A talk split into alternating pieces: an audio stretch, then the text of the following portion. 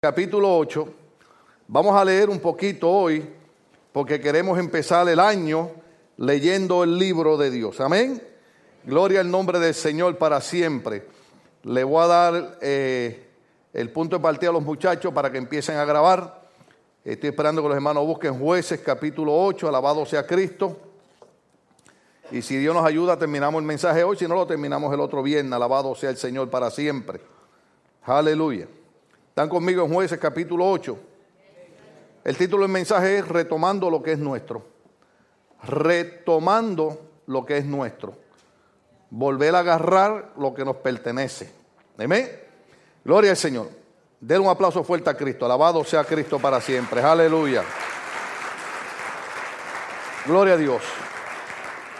No hemos terminado el libro de los jueces. Quisiéramos predicar de otras cosas pero jueces tiene que ver con unas situaciones contrarias que el pueblo de Dios eh, continuamente estaba enfrentando. Los que han escuchado los mensajes anteriores saben que yo he dicho que jueces trata de la misericordia de Dios. ¿Dónde vemos esa misericordia? De que cada vez que el pueblo se encontraba en apuro, se encontraba esclavizado, se encontraba atormentado, clamaba a Dios. Y la Biblia dice que Dios levantaba un juez y los libertaba. Levantaba hombres, levantó una mujer llamada Débora, pero siempre vemos a Dios contestando el clamor del pueblo cuando ya cansado de la injuria miraba hacia arriba y decía, ten misericordia de nosotros y sácanos ya de esta opresión, sácanos de esta esclavitud. Pero dice la Biblia que era consecuencia de que el pueblo hacía lo malo. Y usted sabe que hemos hablado de, decisiones y siempre hemos dicho que las decisiones traen consecuencias. Una buena decisión trae una consecuencia buena, una mala decisión trae una consecuencia mala. Y a veces el pueblo decidía darle la espalda a Dios, apartarse de Dios, desobedecer a Dios. Nada, eso no es nada nuevo, lo leemos en la Biblia, pero nosotros también hacemos lo mismo. ¿Cuántas veces no hemos decidido desobedecer a Dios? ¿Cuántas veces sabiendo que Dios quiere y espera a nosotros, tercamente y voluntariamente hacemos lo contrario. ¿Alguien más aparte del pastor? Aleluya. Entonces el pueblo hacía lo mismo. Cada vez que el pueblo se, se, encaprichaba, se apartaba de Dios, porque como que se cansaba de obedecer a Dios, como que la bendición de Dios y el favor de Dios y la gracia de Dios les aburría. Y eso no es nada nuevo en el pueblo. Usted tiene que recordar que cuando el pueblo iba en el desierto, Dios les enviaba maná. ¿Cuánto han leído eso en la Biblia? Pero dice la Biblia que, que un día ellos nos dijeron, estamos cansados del maná. Ellos nos dijeron, nos aburre el maná. La palabra que ellos usaron fue esta, tenemos fastidio de este pan que Dios nos manda todos los días. Usted sabe lo que es esa palabra, es un poquito fuerte, hermano. Yo no sé si en sus países la usa, perdónenme la expresión, en mi país la usamos. Cuando, cuando alguien se pasa allá de la raya, cuando alguien lo tiene usted más allá de aburrido, más allá de cansado, más allá de molesto, usted dice que mucho tú fastidia. En algún otro país usan esa palabra. Pues cuando ya usted usa esa palabra, usted está hablando un poquito fuerte. Ahora, imagínese a un pueblo que Dios lo ha libertado de más de 400 años de esclavitud, a un pueblo que Dios ha hecho milagros, señales, maravillas, prodigios, ha abierto el mar rojo, le ha dado agua, le da alimento, le ha dado una nube que lo cubra, una, una columna de fuego para que en la noche le dé su calorcito, y con todo y eso se fastidian de Dios. Pues cada vez que el pueblo se sentía así, le daba la espalda a Dios, y yo, siempre he aprendido algo en el cristianismo. Dios nunca nos abandona, Dios nunca nos deja solos. Nosotros somos los que abandonamos a Dios. La Biblia dice en el Salmo 91 que, que Dios es como un abrigo para nosotros, el que habita el abrigo del Altísimo. Morará bajo la sombra omnipotente. Entonces, Dios es como, como una sombrilla. Y mientras nosotros estamos bajo esa sombrilla, estamos bajo la protección de Dios. Dios no mueve su protección, Dios no mueve su abrigo, pero nosotros hacemos algo. ¿Quién sabe qué es lo que hacemos? Nosotros nos salimos de la protección de Dios. Y entonces cuando el pueblo se salía de la protección de Dios, naturalmente el pueblo estaba ahora, como dicen acá en buen español, you on you on. Ahora lo que pase, tú eres responsable de eso. Entonces el pueblo, cada vez que se apartaba de Dios, venían unas consecuencias bien negativas. Y eso es lo que trata el libro de jueces. Pero en el capítulo 8, verso 1 en adelante, hay algo interesante. Pero los hombres de Efraín le dijeron, ¿qué es esto que has hecho con nosotros? No llamándonos cuando ibas a la guerra contra Madián. Y le reconvinieron fuertemente. Tendremos tiempo para la palabra de Dios esta noche. Mire esto, mire esto. Hay unos hermanos, vamos a llamarle hermanos a los de Efraín, que se enojan con Gedeón, porque se enteran que Gedeón está en guerra con los madianitas. ¿Quiénes son los madianitas? Recuerden, jueces capítulo 6, vaya para atrás conmigo un poquito. Jueces capítulo 6, verso 1 adelante. Puede ser que lo volvamos a usar, manténgalo ahí marcado. Los hijos de Israel, capítulo 6, verso 1 en adelante, hicieron lo malo ante los ojos de Jehová y Jehová los entregó en mano de Madián por siete años. Y la mano de Madián prevaleció contra Israel y los hijos de Israel, por causa de los madianitas, se hicieron cuevas en los montes y cavernas y lugares fortificados. O sea, Gedeón es levantado por la unción del Espíritu de Dios para retomar todo lo que los madianitas le habían quitado por siete años. Y eso es bien importante. Cuando ustedes empiecen el seminario ahora y estudien un poquito sobre numerología, van a entender qué es lo que significan los números en la Biblia. Pero por siete años los madianitas habían acosado y habían abusado del pueblo de Dios. Ahora Gedeón, levantado por el poder de Dios, comienza a perseguir a los madianitas y comienza a ganarle la batalla. Ahora, estos hermanos de Efraín vienen y le dicen a Gedeón, estamos enojados contigo, porque ¿cómo es posible que tú hayas salido a la guerra y no nos haya llamado? Ahora, hermano, ¿cuántos ustedes saben que en Israel ahora mismo hay problemas? ¿Alguien no sabe que en Israel y en Palestina hay guerra ahora mismo? ¿Alguien no lo sabe? ¿Alguien no sabe que en Irak hay guerra? ¿Alguien no lo sabe? ¿Alguien no sabe que en Los Ángeles hay problemas con pandillas? ¿Alguien no lo sabe?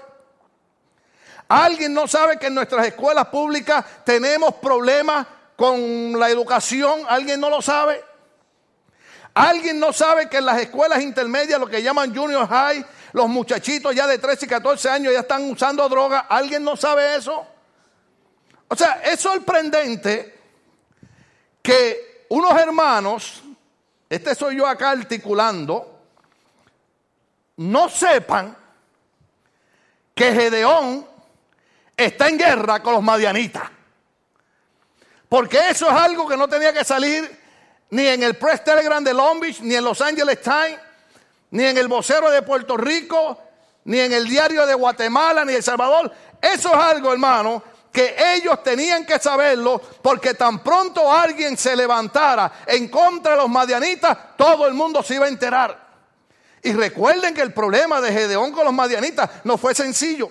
Recuerden que lo primero que Dios le dijo a Gedeón que hiciera fue que derrumbara los ídolos que adoraban los madianitas y adoraba el pueblo de Israel, porque aún en la casa del mismo padre Gedeón habían ídolos. ¿Cuántos se acuerdan de los mensajes anteriores? Entonces, es sorprendente que Efraín venga ahora a reclamarle a Gedeón cuando si nosotros como cristianos sabemos, oiga esto, que Pablo le dijo a la iglesia de Éfeso, porque no tenemos lucha contra carne ni sangre, sino contra huestes espirituales, contra gobernantes de las tinieblas. Déjeme ponérselo en español, contra demonios. Estamos peleando contra el chamuco. ¿Cuánto lo saben? Entonces, usted me va a decir a mí se me fue el tiempo. Le damos. Estamos empezando un año, tenemos 12 meses para terminar este mensaje. Podemos quedarnos aquí hasta que entre el 2010. Usted me va a decir a mí, hermano, que usted va a tener la iniciativa de venir donde mí, el pastor, y decirle, pastor, estamos enojados con usted porque usted no ha proclamado oración y ayuno en la iglesia. Viendo la condición espiritual que vive el mundo, usted es responsable de que la iglesia ore y ayune. Predico. Mire, hermano, a mí desde los 18 años, 1973, que me entregué a Cristo, a mí nadie nunca me ha tenido que llamar a mí para orar, ayunar, leer la Biblia y buscar el rostro de Dios, porque desde el 18 yo sé de mano de quien Dios me libertó. Y desde 1973 yo declaré guerra en contra de aquel que por 18 años me tuvo esclavo en la basura. Y desde los 18 años he entregado mi vida a aquel que me hizo libre. Oiga bien, usted no entiende lo que estoy hablando. La Biblia dice, conocerás la verdad y la verdad te hará libre. Y si el Hijo Jesucristo te libertare, será verdaderamente libre. A mí Cristo no me sacó de una religión. A mí Cristo, dice la Biblia, me sacó del reino de las tinieblas de Satanás y me trasladó al reino de su Hijo amado Jesucristo. Hoy yo no sé si usted entiende lo que yo estoy hablando. Hoy montones de gente y mucha gente que se llaman cristianos y mucha gente que vienen a las iglesias todavía son esclavos del diablo. Y por eso, orando en la ciudad de Nueva York, todo el mundo creía que yo estaba de vacaciones. El pastor está de vacaciones. No, mientras yo caminaba con aquel frío por la gran manzana, yo andaba orando. Señor, ¿qué le voy a predicar a la iglesia? Y allá en la gran manzana el Señor me dijo, dile a la iglesia que es tiempo que se levanten en armas y retomen todo lo que el diablo les ha quitado. No hay casualidades en los mensajes en esta iglesia, no hay casualidad. Si usted cree que es casualidad, usted está equivocado. Cuando el hermano Manuel predica sobre el gozo, es porque hay gente que el diablo le ha robado el gozo. Míreme con gozo. Hay gente que necesitan retomar el gozo que el diablo les ha robado. Gente que lleva años en la iglesia. Mire, si usted me da tiempo, yo sigo predicando. Y si no le gusta, levanten una ofrenda y me mandan para Nueva York. Que todavía me faltó comprar algunas cositas. Alabado sea el Señor. Y algunos shows que quiero ir a ver. Quería ir a ver Lion King, pero no, no me dio tiempo. Pero si ustedes me sacan el pasaje, mira que él me miró como y dice, ¿está soñando? Bueno, seguimos en el mensaje. Mira hermano, cuando Dios levanta a Gedeón, Dios no lo está levantando para hacer algo que no va a ser notado. Efraín sabía que Gedeón estaba en guerra con los madianitas. Y yo creo que aún la persona más joven en esta iglesia y la persona más nueva sabe que si alguien está en guerra es la iglesia. Porque la iglesia es el cuerpo de Cristo. La iglesia, oiga bien esto, la única razón por la que el anticristo, Satanás, el falso profeta, la serpiente antigua, no se ha manifestado en este mundo es porque la iglesia está aquí todavía. El apóstol Pablo cuando escribe a la iglesia tesalonicense dice que no se ha manifestado el hijo de perdición porque todavía está quien lo impide. Lo impide la iglesia porque mientras la iglesia está aquí, la iglesia es el cuerpo de Cristo y el Espíritu de Dios está sobre la iglesia. Y mientras el Espíritu de Dios esté sobre la iglesia, el diablo no puede manifestarse para destruir este mundo porque está la iglesia de Cristo aquí. Sea Dios glorificado. La iglesia de Cristo representa el poder de Dios. La iglesia de Cristo representa salvación. La iglesia de Cristo representa vida eterna. La iglesia de Cristo representa libertad. La Biblia dice de Cristo, en cuanto a Jesús de Nazaret, como le ungió Dios de Espíritu Santo y potencia, el cual iba sanando a los enfermos, libertando a los primeros del diablo, porque Dios estaba con él. Él vino a dar libertad a los cautivos. La iglesia de Cristo simboliza libertad. ¿Y usted cree que el diablo está contento con la iglesia. Mm. Yo no sé si usted entiende lo que yo estoy predicando. Hoy yo estaba viendo las predicciones para el 2009. Y estaba el presidente de Yemayá y de Changó. Ustedes no saben lo que es eso. Pues yo digo, ¿Cómo es posible que en las televisiones hispanas le den más de media hora a los brujos para hablar de las predicciones del 2009, lo que va a pasar con el presidente nuevo, lo que va a pasar con los artistas, que, hay hermanos que conocen más artistas que los apóstoles, ¿sabe? Sí. Usted le pregunta quién era Pablo y dicen, el vecino de allá de Michoacán. No. Entonces, ¿cómo es posible que haya gente que pueda creer en el diablo y pueda creer en el poder de los brujos y no haya gente que pueda creer en el poder de la iglesia? Déjeme decirle, el diablo es un ser real y gracias a Dios ahora ya no estamos en la televisión, pero estamos en internet porque el año pasado yo prediqué sobre el diablo y alguien me llamó ahí y me dijo que no hablara del diablo. Entonces yo dije exactamente, porque el diablo no quiere que la iglesia sepa quién es él y cómo lo opera. Entonces cuando usted conoce a su enemigo, usted sabe cómo él trabaja. Entonces el enemigo quisiera destruir la iglesia. Ustedes han visto que a nivel gubernamental todas las leyes que se han pasado, inclusive se le prohíben a nuestros niños hablar de Dios en las escuelas, orar. Para los jóvenes en la escuela superior tener un club de Biblia tienen que, pelear legalmente. Entonces el enemigo trata de destruir la iglesia. Entonces la iglesia está en guerra. ¿Cuántos saben eso? Repito algo. ¿Usted cree que sea necesario que el pastor tenga que ir a su casa a rogarle? Hermano, bendito, por el amor de Dios, vaya a la iglesia. ¿Usted cree que sea necesario eso? ¿O usted es como los de Efraín? ¿Usted cree que los de Efraín no sabían que Gedeón estaba en guerra con Madián? Lo que pasa es que él sabía ya que los de Madián estaban huyendo. Yo no sé si está entendiendo lo que estoy predicando. Es como cuando algo sale mal fue él, pero cuando algo sale bien fuimos nosotros. ¿Se da cuenta? Es como, por ejemplo, a ustedes les encanta que, que yo predique y que yo diga las verdades. ¿Verdad que sí? Pero el día que me lleven preso van a decir, era él. y cuando vea por ahí esposado, pastor, no se preocupe, estaremos orando por usted. ¿Y cuántos vienen conmigo para la cárcel? Eh, Dios no nos llamó a ese ministerio, Dios lo llamó a usted. Estamos aquí todavía. Entonces hay veces que se nos olvida. Hay un verso, hay un verso en el libro de Hebreos. Se lo dejo para que usted lo busque. Creo que está por ahí por el capítulo 18. Digo, si tiene 18 capítulos hebreos, yo no sé tanta Biblia como usted.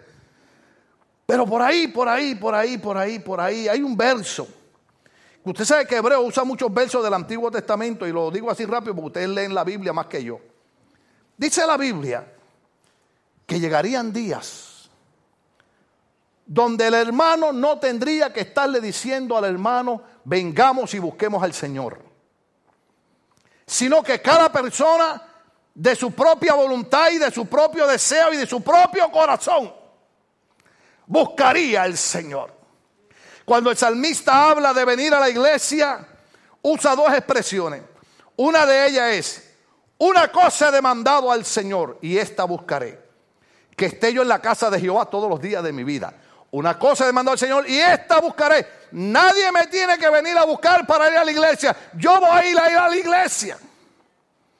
Pero como nosotros somos tan buenos y nos gusta que los hermanos se gocen, entonces el salmista añade y dice, y yo me alegré con los que me decían, a la casa del Señor iremos.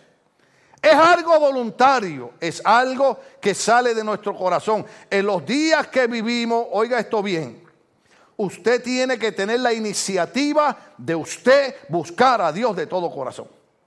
Usted no puede estar esperando por nadie ni dependiendo de nadie para buscar a Dios.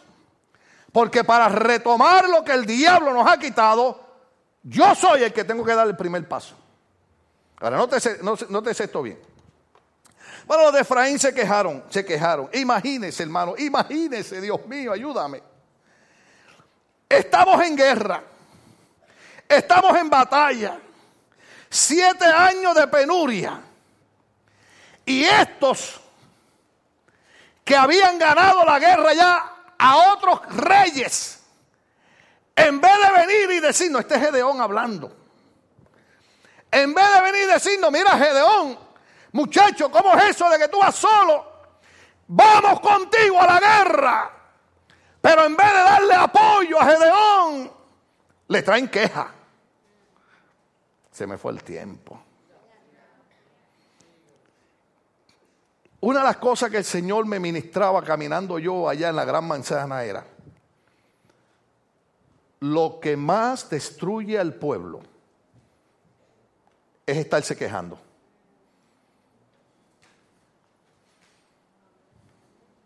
La Biblia dice que cuando Dios abrió el mar rojo y el pueblo cruzó al otro lado, no tres años, no tres meses, no tres semanas, tres días después, el pueblo estaba murmurando y quejándose de Dios. ¿Cuántos días? Wow. Mire, María había agarrado el pandero y había cantado el Señor. Pero después que pasó el gozo, porque ese es el problema con las iglesias de hoy en día, que la gente depende de los brincos y los saltos. Ay, si usted, hubiera venido con el corazón de escuchar el mensaje, yo seguía el mensaje, pero los veo así como medio así como, como, como, como, como, como que las navidades, como que los dejaron así, ¿te sabes? Como cuando, cuando uno come mucho. O de verdad puedo seguir el mensaje. déjeme, déjeme, déjeme, déjeme darle aquí. Mire, hermano, mire. Se les pasó el gozo. Se acabaron los brincos de los panderos. Se acabaron los gritos del corito. Y tres días después se los olvidó quién fue el Dios grande que los había sacado de la esclavitud. Déjame decirle algo. A los que están aquí que Dios los sacó de las drogas y del alcoholismo. Cuando el diablo te trate de jalar otra vez para allá, porque por 35 años lo ha tratado de hacer conmigo, no creen que esto es dulce coco. Por 35 años el diablo día tras día, hora tras hora, minuto tras minuto, segundo tras segundo, me ha tratado de jalar otra vez. Pero cada vez que él me trata de jalar, yo recuerdo quién fue el Dios grande y poderoso que me libró de las manos de él. Si Dios ha libertado a ti también, dale el aplauso al Señor. Oh, aleluya. Oh, sí. ¿Usted cree y mire que el enemigo ha tratado. Pero, ¿usted sabe lo que le pasó al pueblo por estarse quejando de Dios? Y por estar murmurando de Dios. Estuvo 40 añitos, pequeñitos, dando vuelta en el desierto. A la gran, mira vos, fíjate que allá en Egipto teníamos pescados, ¿te acuerdas aquellos chuchitos y aquellas, oye, oye, aquellas quesadillas? ¿Te acuerdas los tacos al pastor que nos comíamos hablando de él? Aleluya. 40 años dando vuelta en el desierto. Y en otro estudio, yo lo voy a probar a ustedes, lo corto que era el camino de Egipto a la tierra prometida. Pero la murmuración, la queja, los mantuvo 40 años dando vueltas en el desierto. Por eso que hay hermanos que no crecen en la iglesia.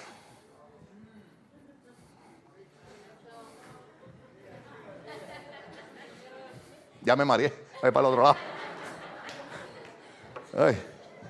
ya no estoy en edad de estar dando tanta vuelta. Ah. Entonces, tú tienes que decidir hoy si tú sigues quejándote y murmurando, o tú retomas la autoridad que Dios te ha dado sobre la fuerza del mal.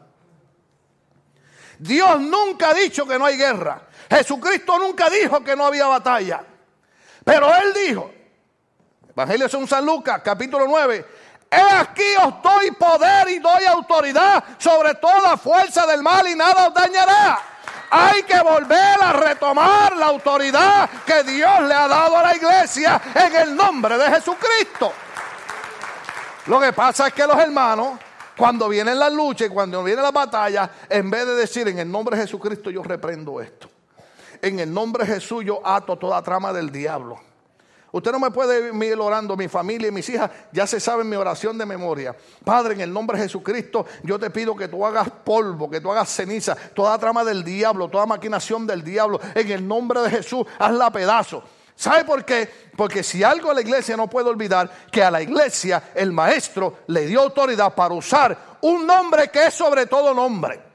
Un nombre que la Biblia dice que ante ese nombre se doblará toda rodilla en los cielos, en la tierra y debajo de la tierra. Ese es el nombre de Jesucristo.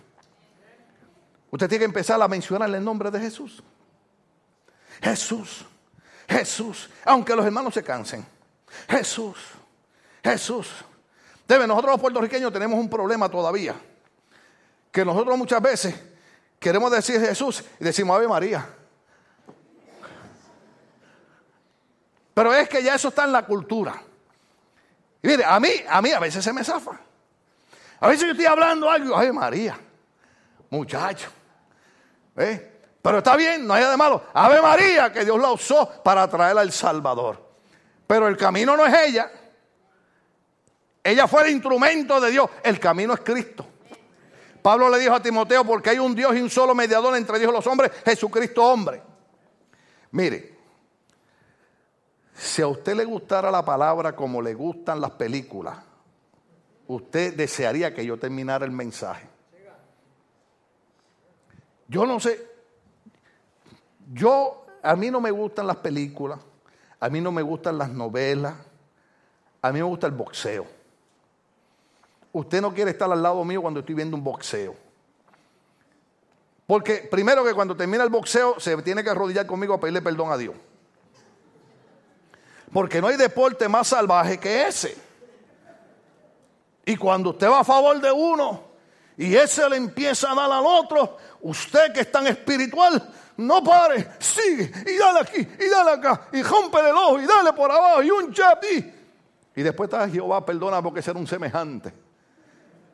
Yo no sé cuántos de ustedes disfrutan algún deporte alguna vez. ¿Cuántos disfrutan el fútbol, soccer? ¿Ah? ¿Cuántos disfrutan a la América? Nadie, aquí nadie es de la América. Ok, ok, me voy con el mío. ¿Cuánto disfrutan los chivas?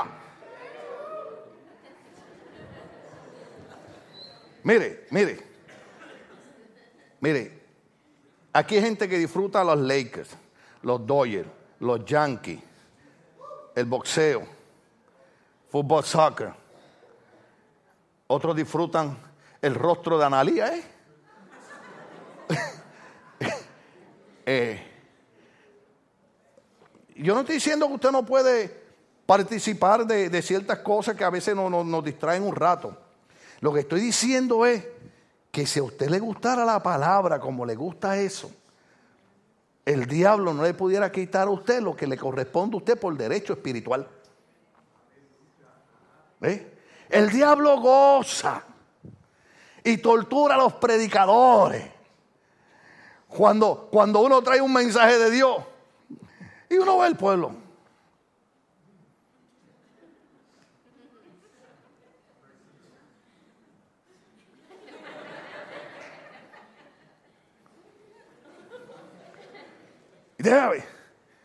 Y uno está seguro que el mensaje se lo ha dado Dios. Y yo los otros días pensaba y decía, Señor, ¿qué tú crees si entre pedazos de predicación yo meto un pedacito de novela y un pedacito de boxeo y un pedacito de baloncesto? ¿Ah? Y en un momento cuando yo quiera que los hermanos estén bien emocionados, meto un gol ahí. ¿Ah? Oiga, yo quisiera que un día en la iglesia los hermanos se levantaran como se levantan los fanáticos en, en, en las competencias del fútbol soccer. ¿Ustedes han visto cuando meten un gol? Los otros días vino un hombre, no, sé si fue de Alemania o que dónde fue, que aquel hombre yo no sé cómo, cómo hizo, que le dio una patada a la pelota aquella. Y una cosa milagrosa. así, así, así, así, una cosa. ¡Gol! Y yo dije, mira, gol. Pero aquellos que estaban allí no dijeron, ay, mira, gol. aquella multitud se levantó y aquello se iba a caer. Porque fue el gol del campeonato.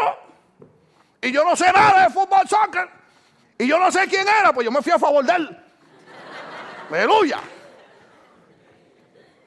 Digo, ay Señor, si a la gente le gustara la palabra, como le gusta el HBO, como le gusta Jurassic Park. Pero esa es la guerra. Porque recuerden que hay algo que el diablo no quiere que usted escuche. Que usted tiene autoridad sobre él. El diablo no quiere que esta noche usted escuche que usted tiene el poder para retomar todo lo que él le ha quitado. Oh, sí. Empieza, empieza, empieza a notar todo lo que te quitó el año pasado, empieza a notar. Me quitó esto, me quitó esto, me quitó esto. ¿Sabe qué diablo? Este año te metiste en líos conmigo. Porque yo voy a retomar. Este año yo no me voy a estar quejando como el 2008. Ahí no. El año que viene va a ser igual. La misma historia porque llevo siete años en esta cosa. Mira, hay hermanos que pasan siete años y siempre la misma historia. ¿Estamos aquí todavía? Entonces, Efraín quejándose, en vez de decir, te vamos a apoyar. ¿Usted no cree que sería más fácil apoyar que desanimar? Y mire que pronuncié la R bien, para que nadie entienda que le estoy diciendo animal a nadie. No dije de ese animal, dije desanimar. Porque es más fácil desanimar que apoyar. Hoy estuve como una hora arreglando la foto de, la escuela bíblica de verano de los niños de este, de este año pasado. Y yo veía en los rostros, en la foto, en la foto, en los rostros de todo el mundo, hermano, ese gozo, esa alegría, e, e, e, ese espíritu de compañerismo.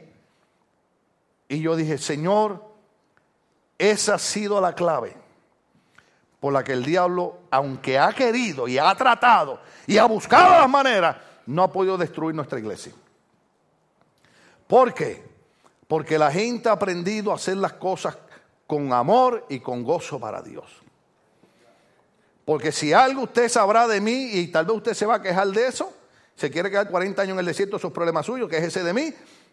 Pero si algo yo he enseñado y algo practico es que en esta iglesia no obligamos a nadie a hacer nada. Porque si usted lo va a hacer de mala gana y refunfuñando, ¿ah? Como el marido que tenía problemas con la esposa y pasó por frente del retrato de la suegra y, la esposa le dijo, ¿qué dijiste? No, nada. Ya usted sabe lo que dijo, ¿verdad? Alabado sea el Señor. Si usted va a estar refunfuñando,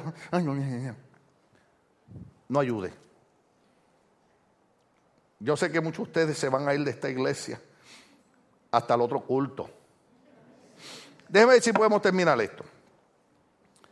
A los cuales él respondió. Ah, mire, hermano, la verdad que esto es mucho. Esto es mucho. Nos vamos, le damos un par de minutos más. ¿Quieren ir a tomar un cafecito y regresan o? Aleluya. Ok, los de Efraín se quejaron. Cuando debieron apoyar, cuando debieron respaldar, se quejaron. A los cuales Gedeón en esa gracia en esa sabiduría, porque la Biblia dice que la, que la respuesta blanda, ¿qué hace la respuesta blanda? Aplaca la ira. ¿Ve? Cuando alguien te grita, tú le respondes bajito.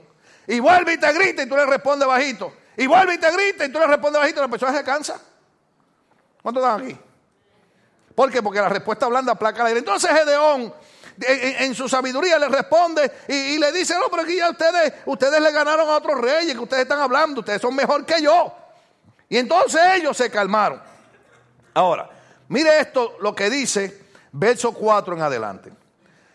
Y vino Gedeón al Jordán y pasó él y los 300 hombres que traía consigo. De verdad, de verdad, de verdad, ¿cuánto me dan 10 minutos? De verdad, pues necesito explicar dos cosas aquí. Proverbios capítulo 13, verso 20. Proverbios 13:20. Mm. Me meto en problemas. Aleluya, aleluya, aleluya. Proverbios 13, verso 20. Mm. Porque yo no sé si ustedes se dieron cuenta. ¿Cuántos iban con Gedeón? 300. ¿Cuántos se acuerdan de en el capítulo 6? Creo que, déjeme ver, quiero estar seguro para no pecar. En el capítulo 6 está el problema de ellos y en el capítulo 7, 7, 7, en el capítulo 7, Dios le dice cuáles son los hombres que van a ir con la guerra, que son 300. ¿Cuántos se acuerdan? Entonces, en este, en este capítulo que estamos leyendo, capítulo 8, ¿están ahí conmigo todavía? Verso 4 dice, y vino Gedeón a Jordán y pasó en los 300 hombres que traía consigo. 12. Hay que retomar lo que el diablo nos ha quitado. Pero aquí hay varias cosas que hay que aprender. Número uno, muchas veces la razón de la derrota espiritual en muchos cristianos que debieran caminar en victoria, simple y sencillamente se basa porque andan con las compañías incorrectas. Mm, ¿Por qué no se quedó en Nueva York? Sí, sí, sí, sí, sí. Proverbios capítulo 13, verso 20. ¿Cuántos están ahí conmigo? El que anda con sabios, sabio será. Mas el que se junta con necios será quebrantado. Ve el cuidado que hay que tener, hermano. Aquí me meto en problemas, pero que Dios me ayude. De uno escoger las amistades. Tú no sabes, tú no sabes que cuando tú andas con una amistad que continuamente se está quejando, está murmurando, está con la nota discordante, tú no sabes que en cuestión de tiempo tú vas a estar haciendo lo mismo. ¿Cuánto estamos aquí todavía? El hermano Ronald Shore una vez dijo algo, y es que él dice que cuando iban a las campañas había una iglesia muy grande en Puerto Rico y todo el mundo sabía quién eran los hermanos que pertenecían a esa iglesia. Porque el pastor, cuando el Espíritu Santo lo tocaba, él hacía así. Y el Señor lo tocaba y él hacía. Entonces, todos los hermanos de la iglesia, cuando sentían la bendición de Dios, ¿qué hacían? cuando estaban en las campañas, el hermano Ronald dice, yo sabía los que eran los de la iglesia del pastor. Porque aquellos que tú veías que nada más hacían. ¿Por qué? Porque usted está tanto tiempo con una persona que se le pegan las cosas de esa persona. ¿Estamos aquí? Pero el problema es, no sé por qué será tan difícil que se nos peguen las cosas buenas. Siempre es lo malo. ¿Verdad? Fíjese, fíjese. Si usted tiene su cerebro aceitado, usted entendería que lo que yo estoy enseñando esta noche es lo que están tratando de enseñar en todos los programas para ayudar a la sociedad a vivir mejor. Gente que no tiene que ver nada con cristianismo, trabajadores sociales, psicólogos, psiquiatras, motivadores, le están diciendo a la gente que aprendan a seleccionar las personas con las que ellos van a pasar tiempo.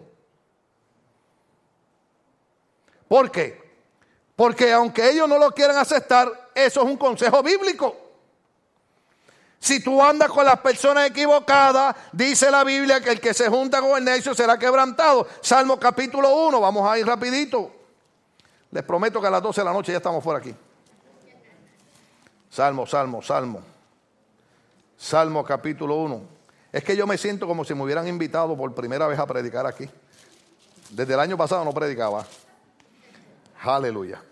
Salmo capítulo 1 rapidito dice, Bienaventurado el varón que no anduvo en consejo de malos, ni estuvo en camino de pecadores, ni en silla de escarnecedores se ha sentado.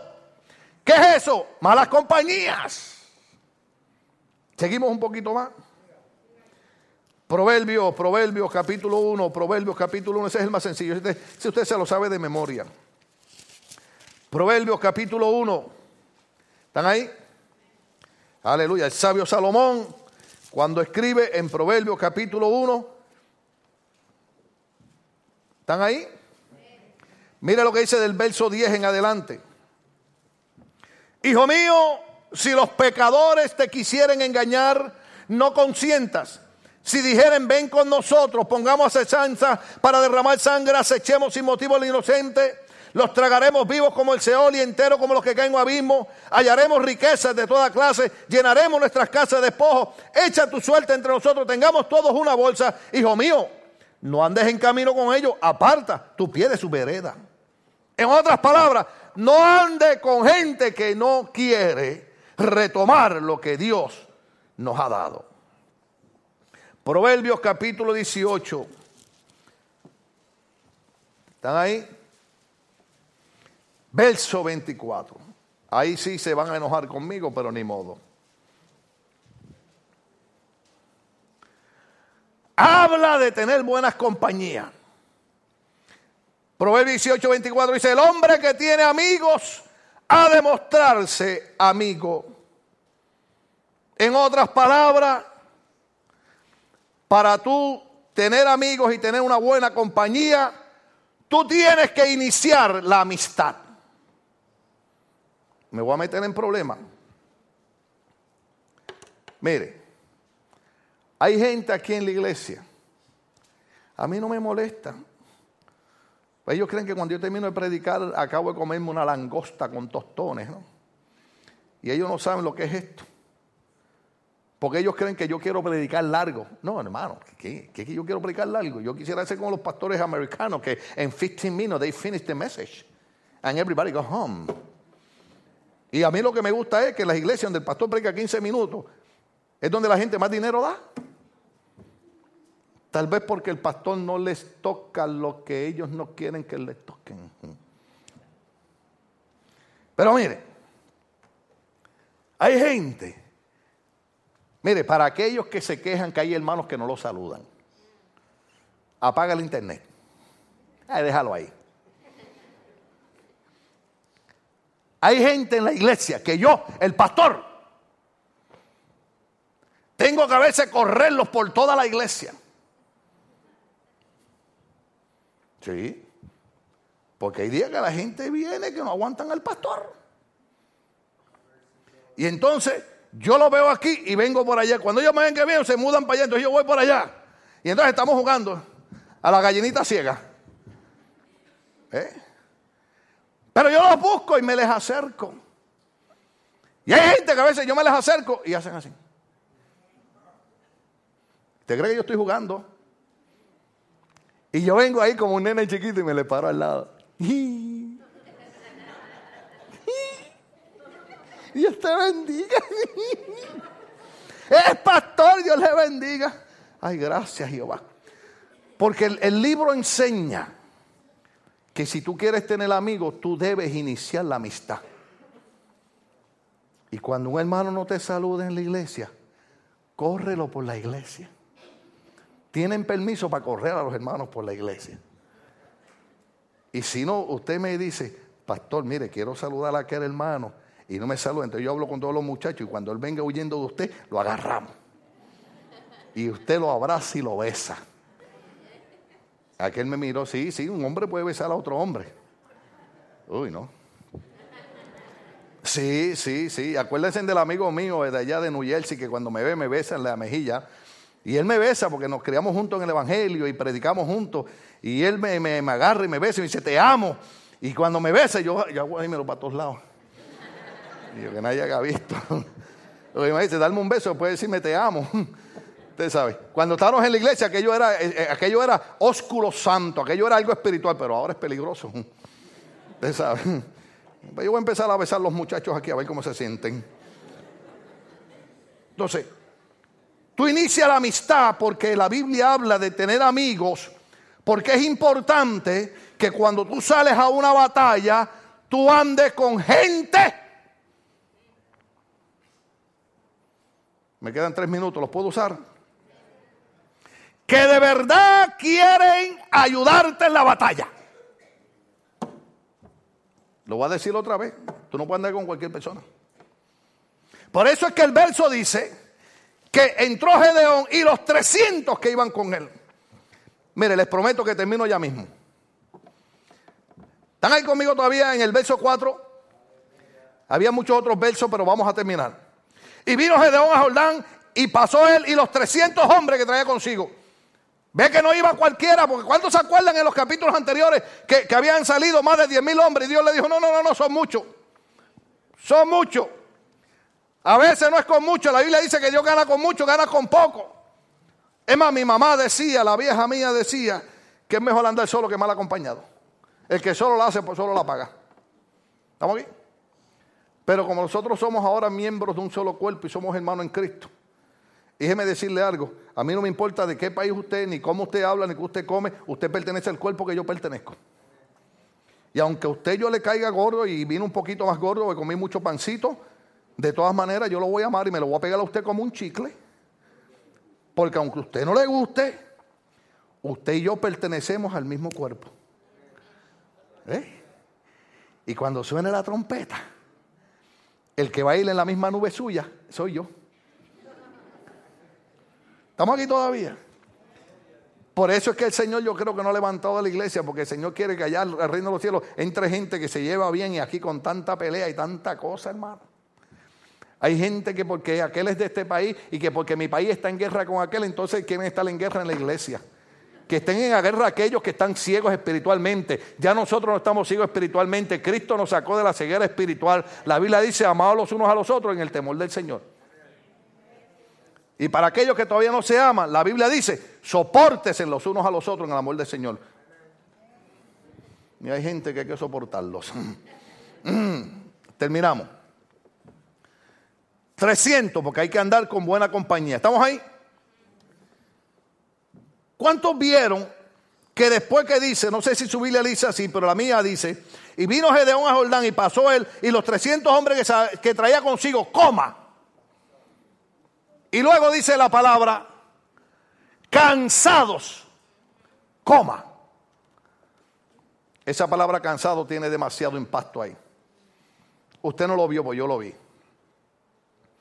Gedeón y los 300 hombres estaban cansados de la guerra. Literalmente estaban cansados. Pero todavía iban siguiendo al enemigo. Cansados, pero todavía estaban en la guerra. Cansados, pero no habían dado un paso atrás. Cansados, pero dispuestos a terminar la batalla.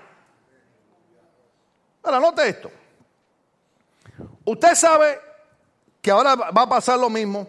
Usted sabe que usted está cansado en la batalla y usted cansado y venga alguien y en vez de motivarlo, venga a quejarse. Eso es para uno tirar la toalla, hermano. ¿Estamos aquí todavía? Yo voy a cerrar los ojos y usted dígale al del lado, mira, deja de estar bostezando. Eso son bromas, hermano. ¿Cuántos entienden lo que estamos hablando? Cansados, literalmente están cansados, pero están en la guerra. Cansados, pero no están dando un paso para atrás. ¿Por qué? ¿Por qué? Porque están cansados literalmente, pero están más cansados de que el diablo los esté pisando. Están cansados físicamente, pero están más cansados de siete años de esclavitud. Están cansados humanamente, pero están más cansados de que los madianitas les estén quitando todo lo que es de ellos. Lea jueces capítulo 6 para que usted vea lo que le hacían los madianitas. Ellos tenían que estar, el pueblo de Dios tenía que estar viviendo en cuevas. porque los madianitas le quitaban todo. Estoy cansado físicamente, pero estoy más cansado de que el diablo esté destruyendo mi hogar, mi familia, mis hijos, toda la sociedad. Estoy cansado de lo que el diablo está haciendo y aunque estoy cansado físicamente, pero en el nombre poderoso de Jesucristo. ¿Usted sabe lo que dice la Biblia? Que Isaías dijo, me levantaré e iré. Mm. Yo no sé si usted entiende lo que estamos hablando. Yo mi compromiso es entregar lo que Dios me dijo que entregara. Hay gente que dice, ay, estoy cansado de la iglesia. La misma historia siempre. Vamos a ir a la iglesia. Y ahora con ustedes los hijos de Asaf. Ay Dios, los hijos de Asaf otra vez. Eh, y van a cantar. Y después va a venir el pastor. Ay Dios mío, el pastor. Peor la cosa. Y, él cree que yo no tengo que dormir. La gente cree que el pastor tampoco tiene que dormir. Y él cree que yo no tengo nada que hacer. Nada, nada, nada. La gente sale del culto y se va para la casa a ver televisión o a chismear. Ayuda al pastor. ¿Cuántos oran por el pastor? Que Dios lo ayude. Oren por el pastor, Señor, cámbiale la manera de predicar porque me enoja. Dígaselo al Señor. Gente, estoy cansado, es lo mismo. Porque yo no me puedo meter a la cantina a emborracharme como el vecino. Porque tú no eres un esclavo del diablo. Tú eres libre en Cristo. Yo no sé usted, pero en mi país canta un corito que dice, libre, tú me hiciste libre, tú me hiciste libre, libre Señor. Rota fueron las... Mire, cuando usted es libre en Cristo, usted no necesita el whisky, usted no necesita el tequila, usted no necesita la marihuana, usted no necesita la cocaína. Eso lo necesita la gente que es esclava. Pero nosotros no somos esclavos, nosotros somos libres en Cristo. Voy a darle el aplauso a Dios si tú eres libre. Aleluya. Y hay gente que no es libre porque no quiere. Porque si usted se entrega a Cristo de todo corazón y se amarra con el maestro y empieza a estudiar ese libro, porque estos hombres estaban cansados físicamente, pero seguían en la batalla. Porque estaban más cansados de que el diablo los estuviera pisoteando. Y si usted y yo nos cansamos de lo que el diablo está haciendo, vamos a retomar todo aquello que nos ha quitado. Me gusta esto, me gusta esto. Cansados más todavía persiguiendo. Porque ellos hicieron algo, ellos hicieron algo. Número uno, ahora aquí cerramos de verdad. Número uno, ellos tomaron la decisión.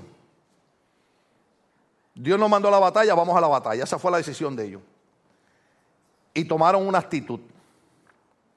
¿Usted sabe cuál fue la actitud? No importa que no nos apoyen, no importa que no nos motiven, no importa que no nos respalden, no importa cuánto se quejen, nosotros, dice aquí, dice aquí, dice aquí, más todavía persiguiendo. Si usted sigue leyendo, y no quiero seguir leyendo porque usted va a encontrar que por segunda ocasión, si usted sigue leyendo, usted va a encontrar que por segunda ocasión los de Efraín no quisieron ayudar a Gedeón. Y después cuando él llega a los de Sucot, también le dice a los de Sucot que lo ayuden con pan y comida y agua para sus soldados, porque sus soldados están cansados. Y los hermanos de Sucot, en vez de decirle, oye, tú estás en guerra, estás en batalla, ven para acá, vamos a orar juntos, te voy a ungir con aceite, te voy a dar un pancito. Los de Sucot también le dieron la espalda. Pero ¿sabe qué? La actitud de ellos. ¿Cuánto me están oyendo lo que estoy diciendo? La actitud de ellos fue, los de Efraín se quejaron. Los de Sucot nos dieron la espalda. Estamos cansados, pero vamos a seguir persiguiendo. ¿Sabe por qué? Porque ellos sabían que si Dios los había mandado a la guerra, era porque Dios le iba a dar la victoria. Oh, dale el aplauso al Señor, se lo merece. Vamos a estar de pie. Vamos a estar de pie. Déjame decirte algo antes de irnos. Yo no sé cuál es tu decisión, yo no sé cuál es tu actitud. Yo está de más decírselo, ustedes lo saben, mi decisión es servir a Dios hasta que Dios me llame a su presencia. Ustedes vieron por todo lo que yo pasé y mi decisión fue, si voy a morir, voy a morir sirviendo a Cristo. Y mi actitud, ustedes saben cuál es. Mi actitud, aunque a mucha gente le molesta, mi actitud es que aunque usted no quiera echar para adelante, yo voy a seguir para adelante. Porque Dios, dice el corito, Dios no nos trajo hasta aquí para volver atrás. Nos trajo aquí a poseer la tierra que Él... Dios no nos llamó a nosotros para ser derrotados. Dios no nos llamó a nosotros para, para regresarnos. Dios nos llamó a nosotros a que siguiésemos persiguiendo y retomemos lo que Él nos ha dado. La paz que Él nos dio, hay que retomar. Hay gente que ha perdido la paz. Hay gente que ha perdido la paz. ¿Sabe por qué? Porque se han desenfocado de Dios. Hay gente que han perdido el gozo, se han desenfocado de Dios. Hay gente que han perdido el ánimo, se han desenfocado de Dios. Yo quiero que usted me explique a mí cómo es posible que estos hombres cansados, cansados, y después cuando él le habla a los de su vuelve y le dice, están cansados y tienen hambre. Y le dieron la espalda, pero ellos siguieron hacia adelante. Ahora yo entiendo por qué Pablo decía, Pablo decía, he estado en tribulación, he estado en angustia, he estado en prisiones, he sido azotado, he estado en naufragio, he estado enfermo. Pero ¿sabe qué decía él? Pero antes en todas las cosas. Pues yo creo que ustedes entiendan que él no lo decía para motivar a la gente, para que la gente dijera gloria a Dios, aleluya, sino que él estaba diciendo algo porque él entendía lo que él decía. Él decía, antes en todas las cosas somos más que vencedores. Cuando los hermanos se quejan, tú eres más que vencedor. Cuando los hermanos te dan la espalda, tú eres más que vencedor. Porque tú y yo dependemos de aquel, oiga, que dio su vida por nosotros en la cruz del Calvario. ¿Qué usted cree? ¿Que yo no sé que hay gente que me critica? ¿Que usted cree que yo, no, que yo no sé que hay gente que me saca el pellejo? Pero mientras más lo hacen, más yo me gozo.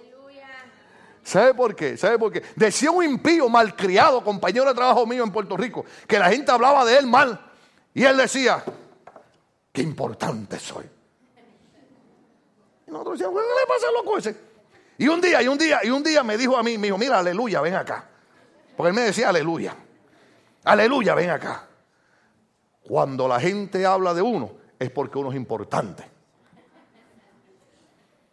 Porque si la gente se toma el tiempo para hablar de ti, es porque tú eres importante.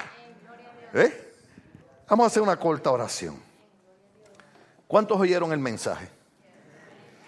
Hay que retomar lo que es nuestro. Yo no tengo que ir a su casa, yo no tengo que preguntarle a nadie. Yo sé que cuando el Espíritu Santo me dice habla de esto, es porque Dios ama tanto a la iglesia que se ha dado cuenta que hay gente que necesita retomar porque han perdido muchas cosas que Dios le ha dado y Dios le dice a la iglesia, retoma lo que es tuyo. No te quejes, no murmures, no ande con gente negativa. Aunque estés cansado, sigue persiguiendo, porque la victoria es tuya. Señor amado, oh Sabakita Mashanda Rabakima. O rababashekita la hamanso robokia mamashanda rabakima. O rabahashendo romokima mashanda ralabakima mashai. Hemos predicado tu palabra, Señor amado. Solamente he sido portavoz del mensaje. Pero yo te pido, Espíritu Santo, que tú des vida a esta palabra en el corazón, en el alma y en la mente de cada persona que la ha escuchado, no solamente aquí en la iglesia local, sino a través del internet también. Ayúdanos a entender que tú no nos has llamado para ser una iglesia derrotada. Tu palabra dice, en breve la iglesia le aplastará la cabeza a Satanás. Tú nos has llamado para caminar en victoria. Y hoy declaramos y hoy tomamos la actitud de caminar en la victoria que tú nos has dado. Hoy yo le digo al diablo, no me vas a quitar más el gozo, no me vas a quitar la paz, no me vas a quitar la armonía, no me vas a quitar el deseo de servir a Dios, porque hoy yo retomo todas las armas espirituales que el Señor me ha dado para ser más que un vencedor. En el nombre de Jesucristo. Amén, amén y amén. Y si Dios te bendijo con el mensaje, dale el aplauso al Señor.